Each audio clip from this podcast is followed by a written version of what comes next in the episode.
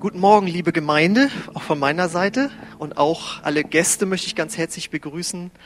Äh, ich möchte jetzt mit der Predigt äh, weitermachen mit dem Wort Gottes und wir haben ja sozusagen eingeladen oder geworben für diesen Gottesdienst äh, mit dem Titel, wie ihr hinter mir lest, Ostern, Hoffnung für die Welt, deine Chance online.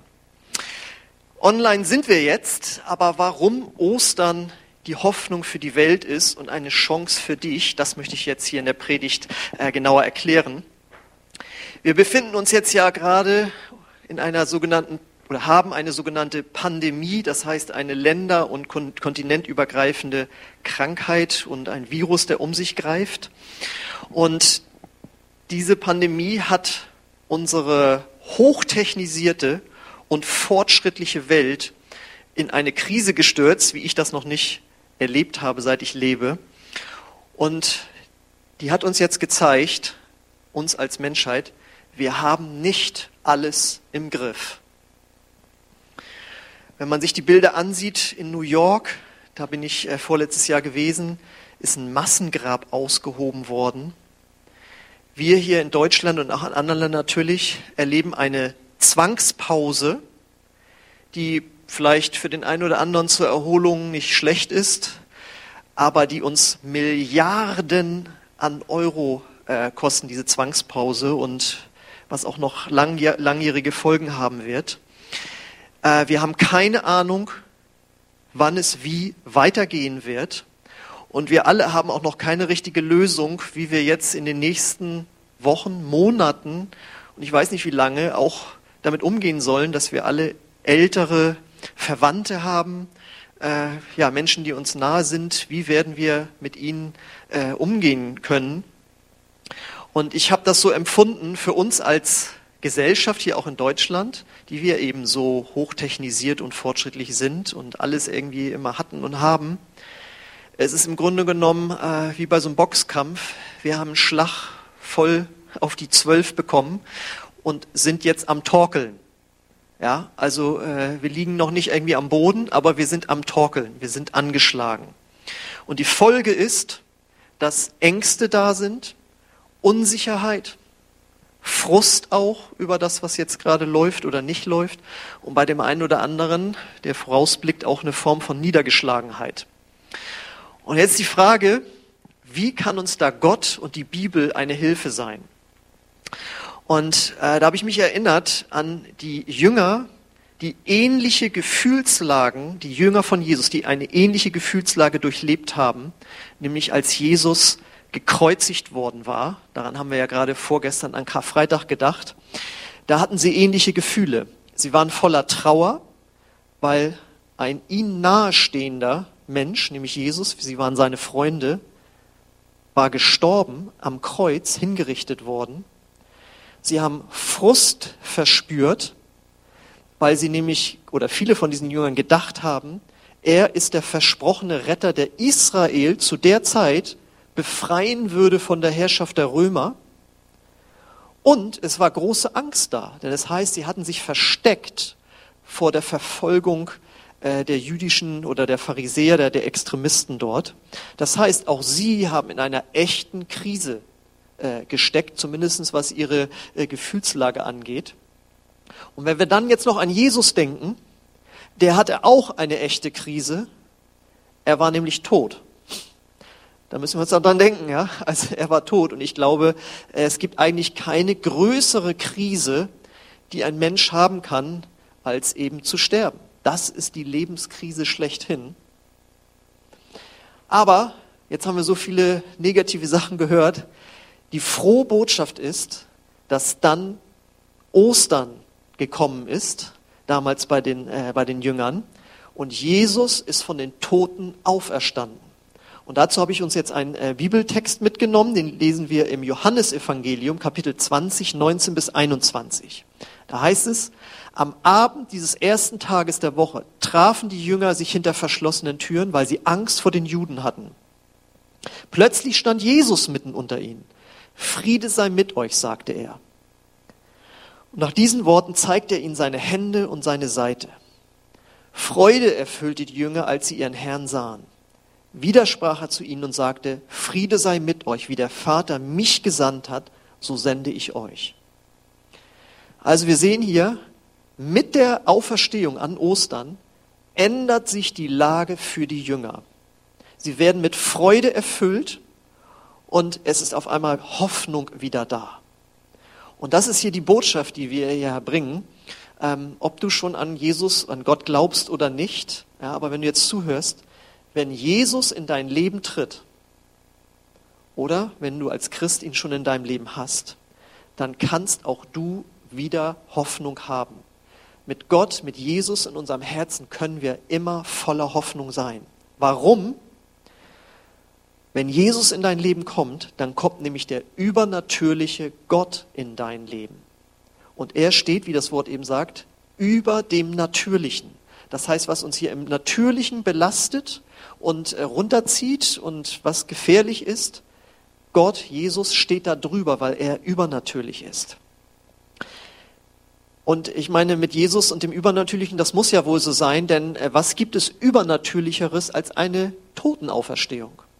Ich finde es immer so witzig, äh, wenn ich äh, bestimmte Theologen manchmal höre, die sagen, sie können nicht glauben, dass Jesus übers Wasser gelaufen ist oder Wasser in Wein verwandelt wurde oder andere Wunder, die er getan hat. Aber sie sind natürlich Christen und glauben, dass Jesus von den Toten auferstanden ist. Und da frage ich mich, was ist denn jetzt eigentlich das größere Wunder, übers Wasser zu gehen oder von den Toten aufzuerstehen? Und da würde ich doch wohl sagen, die Totenauferstehung. Ja? Also übernatürlicher geht's nicht mehr. Und Jesus ist von den Toten auferstanden. Und die Frage ist, warum ist das passiert? Warum ist das Ganze überhaupt so vor sich gegangen? Warum ist Jesus gestorben und nach drei Tagen wieder auferstanden? Da können wir uns die Frage stellen, hier gerade in unserer Situation, warum sterben Menschen überhaupt? Warum gibt es Viren, Krankheiten in dieser Welt, Neid, Mord, Totschlag, Ängste, eben Krisen? Warum leben wir in so einer Welt? Und da gibt uns die Bibel eine sehr plausible Antwort. Nämlich Gott als der Schöpfer hat die Welt und die Menschheit oder die ersten Menschen erschaffen und alles war perfekt. Das war das Paradies. Aber diese ersten Menschen, Adam und Eva, wurden schuldig vor Gott und wandten sich von ihm ab. Und ohne Gott stürzte diese Welt, in der sie lebten, ins Chaos. Mit all diesen Sachen, die ich jetzt aufgezählt habe. Aber weil Gott uns so sehr liebt und uns in unserem Chaos gesehen hat, hat er Jesus als Retter und Erlöser in diese Welt gesandt. Deswegen feiern wir ja jedes Jahr Weihnachten. Und das habe ich jetzt hier mal in einem Bibelvers auch äh, dokumentiert, nämlich im Römerbrief Kapitel 5, Vers 18, da lesen wir, es steht also fest, durch die Sünde eines einzigen Menschen, in diesem Fall war das Adam, sind alle Menschen in Tod und Verderben geraten. Aber durch die Erlösungstat eines einzigen Menschen sind alle mit Gott versöhnt und bekommen neues Leben. Also hier seht ihr den Grund für das Chaos, aber auch die Lösung für das Chaos. Und die Lösung bestand darin, deswegen haben wir vor zwei Tagen Karfreitag gehabt, Jesus lebte äh, 33 Jahre, davon hat er drei Jahre gepredigt und seine Wunder getan. Und am Ende dieser Zeit ist er ans Kreuz gegangen, und zwar nicht, weil er der große Loser war, sondern weil er wusste, wenn ich das jetzt mache, ich, der Sohn Gottes, der makellos gelebt hat, ich werde jetzt ans Kreuz gehen und die Strafe, die die Menschheit für ihre Vergehen auf sich nehmen müsste, nehme ich stellvertretend für sie auf mich. Und deswegen starb er. Er hat es freiwillig gemacht, es war seine Entscheidung, weil er ein Opfer gebracht hat zur Vergebung unserer Vergehung. Und jetzt kommt aber das Starke, weil er selbst nie schuldig geworden ist, hatte der Tod keine Macht über ihn über uns sozusagen, die normalen Menschen, hat der Tod Macht, aber über Jesus hat er keine Macht. Denn der Grund, warum der Tod Macht hat, liegt in unseren Vergehungen, die wir vor Gott haben. Wenn du das nicht glaubst, habe ich noch eine Bibelstelle dabei. In Apostelgeschichte 2,24. Da heißt es, doch Gott hat ihn, also Jesus, aus dem Schrecken des Todes befreit und wieder zum Leben auferweckt. Denn der Tod konnte ihn nicht festhalten. Und das ist das Entscheidende. Deswegen ist Jesus gekommen, weil er der Einzige war, der ohne Schuld äh, ein Leben gelebt hat, wie kein anderer Mensch. Und weil Jesus jetzt eben auferstanden ist von den Toten, lebt er und ist erfahrbar. Und mit ihm auch die Kraft der Auferstehung. Ja, dafür war ja eine Kraft notwendig. Das könnt ihr euch sicherlich vorstellen, dass äh, Kraft notwendig ist, um einen Toten zum Leben er zu erwecken. Ich meine, wir erkennen alle Sond, äh, Sonnen, Wind und Kernenergie, die ja alle irgendwie eine Kraft erzeugen. Aber mit dieser Kraft wird nichts lebendig gemacht. Im Gegenteil, mit Kernenergie, äh, wenn die in Form einer Atombombe äh, verwendet wird, da wird eine solche Energie freigesetzt, dass wenn die explodiert, Menschenleben zerstört wird. Aber die Kraft Gottes ist in der Lage, Todes lebendig zu machen. Das ist die übernatürliche Auferstehungskraft, die wirksam wurde, als Jesus äh, auferstand. Gott hat seine Kraft in dieses Grab gesandet und der tote Körper von Jesus wurde zum Leben erweckt. Und diese Kraft Gottes ist auch heute noch erfahrbar. Sie kann Krankheiten heilen, kann von Bindungen, Zwängen, Ängsten befreien. Und mit dieser Kraft können wir alle, wenn wir an Jesus glauben, in Verbindung kommen. Nämlich, wenn wir uns ihm anvertrauen, wenn wir uns zu ihm bekehren, wenn wir ihm unser Leben geben. Und damit ihr mir das auch glaubt, haben wir jetzt noch äh, einen Erfahrungsbericht mitgebracht, nämlich unsere Moderatorin Lena hat äh, freundlicherweise mal darüber berichtet, was sie äh, mit Gott und seiner heilenden Kraft erlebt hat. Und das gucken wir uns jetzt mal kurz an. Anlässlich dieses besonderen Tages würde ich euch gerne an meiner Geschichte mit Jesus teilhaben lassen, wie er einfach in meinem Leben gewirkt hat. Und alles fing eigentlich damit an, dass ich mit fünf Jahren, 2005, ähm, an Zöliakie erkrankt bin. Das ist ja Glutenunverträglichkeit, das sagt wahrscheinlich den meisten etwas. Das wurde bei mir aber erst mit sieben festgestellt und deswegen bin ich zwei Jahre lang nicht gewachsen und deswegen war es sehr auffällig und dann wurde ich untersucht und dann wurde das halt bei mir festgestellt und das bedeutete dann für mich komplette Umstellung der Ernährung. Ich durfte kein Weizen mehr essen, also kein Brot mehr, keine Nudeln mehr, keine Pizza mehr. Ähm, also alles, wo halt Getreide drin ist. Genau, und dann ging das ganz lange so weiter und ich hatte mich damit abgefunden, dass es für immer so bleiben wird, dass das vielleicht auch meine Kinder haben werden und ja, dass das einfach ein Teil von mir ist, dass ich immer diese Darmerkrankung ja haben werde, weil es einfach eine unheilbare Krankheit ist. Ärzte haben dagegen noch keine Mittel gefunden. Und deswegen, ja, war das für mich klar, dass das so bleiben wird. Ähm, genau, und ich hatte einfach auch panische Angst, in Bäckereien zu gehen oder in Kontakt mit Mehl zu kommen. Ich habe echt stark auf alles geachtet, weil ich einfach so Angst hatte, dass ich ja, schlimme Reaktionen darauf haben könnte oder ich daran sterben könnte. Genau, und dann bin ich 2015 im Dezember in die Gemeinde gekommen, in unsere Gemeinde und habe dann nach und nach Jesus einfach kennenlernen dürfen, habe von Heilung erfahren dürfen, habe es einfach verstehen dürfen, dass Jesus heute noch heilt und immer noch wundervoll bringen möchte. Und 2017 im Oktober bin ich dann mit in die Türkei geflogen auf einen Missionseinsatz. Und dort habe ich mich das erste Mal getraut, dank meiner Geschwister, die mich ermutigt haben, darauf zu vertrauen, dass ich geheilt bin, dass Jesus schon längst sein Wunder an mir verbracht hat, weil er am Kreuz für mich gestorben ist, einfach etwas zu wagen und den nächsten Schritt zu gehen. Und dann habe ich ein ganz kleines Stückchen Brot probiert und abgewartet, was passiert. Und es ist einfach nichts geschehen. Ich habe keine Bauchschmerzen bekommen, keine Übelkeit. Es ging mir richtig gut. Und ja, das war so der erste Glaubensschritt, den ich gegangen bin, einfach darauf zu vertrauen, es wird nichts passieren. Jesus hat sein Wunder schon längst an mir vollbracht und es liegt jetzt einfach an mir, den nächsten Schritt zu gehen und mich zu trauen und auf ihn zu vertrauen. Genau, und dann bin ich immer die weitere Schritte gegangen, habe immer mehr ausprobiert und irgendwann dachte ich mir so, das kann doch nicht sein, dass das jetzt auf einmal alles weg ist. Das wäre doch viel zu krass, das ist doch unheilbar. Und dann kam so langsam Zweifel in mir auf und dann habe ich erkannt, dass es eigentlich total falsch ist zu zweifeln, denn ich hatte so eine panische Angst mein Leben lang, all die Jahre. Ich habe nie was getraut, mich nie was getraut, als Jesus noch nicht in meinem Leben war. Und dann, als ich Jesus ans Steuer gelassen habe und Jesus einfach die Kontrolle über mein Leben übergenommen hat und ich auf ihn vertraut habe, kam auf einmal Mut und Hoffnung in mir auf, etwas zu probieren.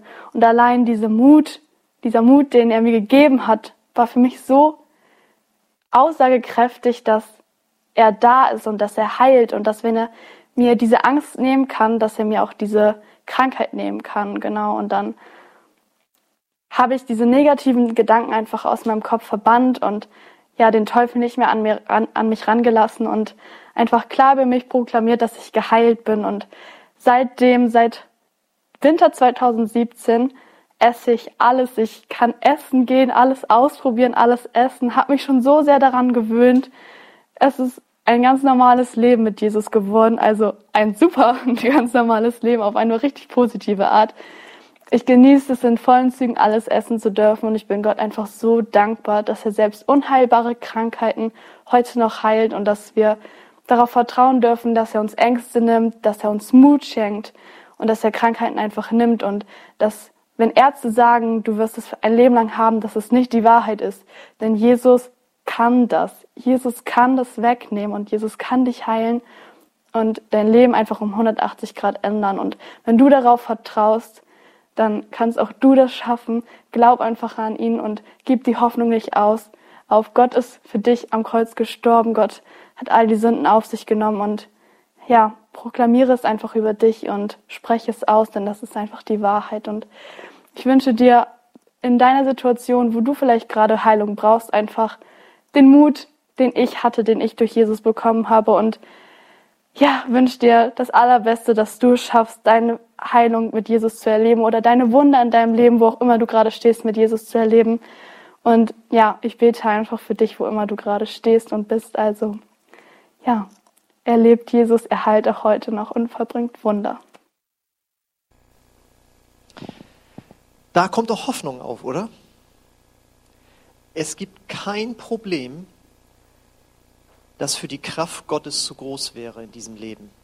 Ob es deine Krankheiten, deine Ängste, deine Sorgen oder auch deine Schuld sind. Jesus gibt uns in diesem Leben eine zweite Chance. Und in diesem Fall, wenn ich das mal mit der Schuld betonen darf, um davon auch befreit zu werden. Es gibt eine Chance, nochmal neu anzufangen in diesem Leben.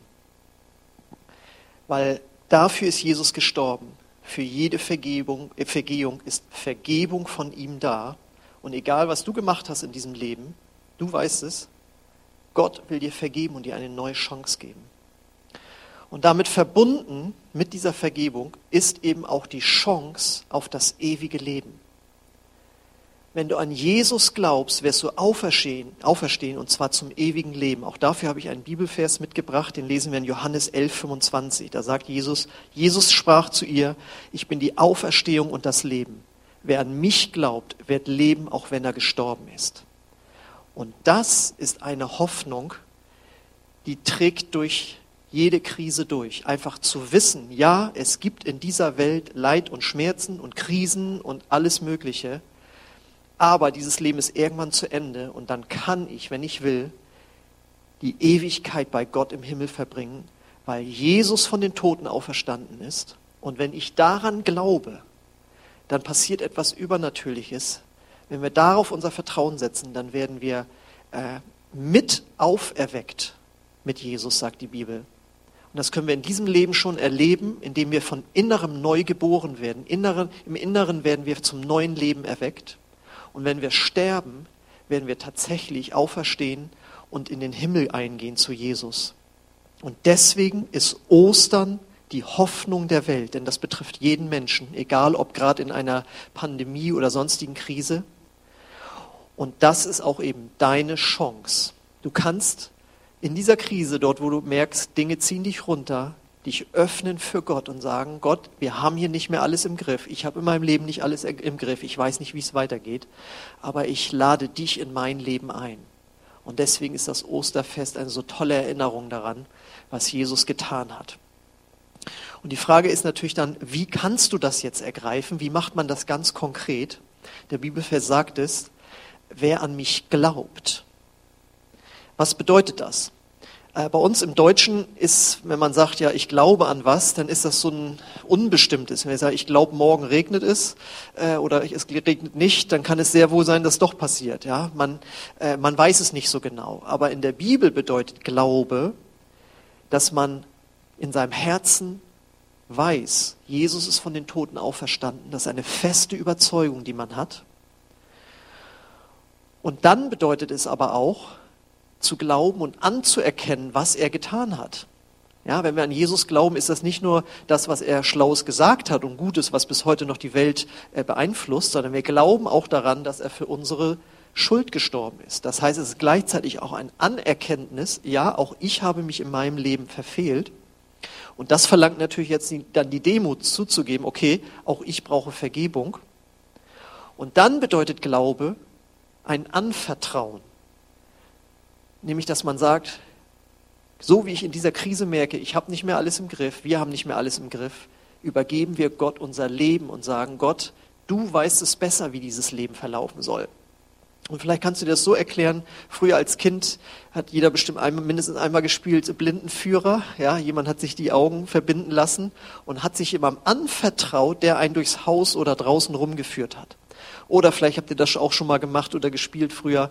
Ja, sich hinstellen, sich rückwärts fallen lassen und der Vater oder die Mutter oder jemand anderes Starkes hat einen wirklich aufgefangen. Und das bedeutet Glaube. Du vertraust einem unsichtbaren Gott dein Leben an und sagst, Gott, ich lese über dich in der Bibel das, was du möchtest. Ich spüre deine Kraft, wenn ich dich ins Leben gelassen habe. Und ich vertraue dir einfach jetzt, dass du es gut mit mir meinst. Und wenn du das alles glauben kannst und dich dafür entscheiden kannst, dazu Ja zu sagen, dann wird Gott in dein Leben kommen, dann wirst, wirst, du Jesus erleben, dann wirst du seine Auferstehungskraft erleben, dann wirst du Vergebung erleben. Und dann weißt du in deinem Herzen, ich habe jetzt die Ewigkeit in mir, ich werde von den Toten auferstehen und ins Himmelreich eingehen. Denn ohne Jesus haben wir keine Vergebung und Jesus macht den Unterschied zwischen Himmel und Hölle. Und wenn du das tust, dann hast du Hoffnung in dieser Krise, und für alle die, die diesen Schritt schon gegangen sind, das ist die Botschaft, mit der Jesus uns aussendet. Wenn wir nochmal den Anfangsvers, äh, den Anfangsbibeltext nehmen, der letzte Vers, da steht, widersprach er zu ihnen und sagte, Friede sei mit euch, wie der Vater mich gesandt hat, so sende ich euch. Wenn du also Jesus schon dein Leben aufgenommen hast, dann ist das nicht einfach nur in Anführungszeichen, dass man durch diese Krise durchgetragen wird und eine Hoffnung hat auf den Himmel, sondern Gott möchte, dass wir diese Hoffnung anderen weitergeben.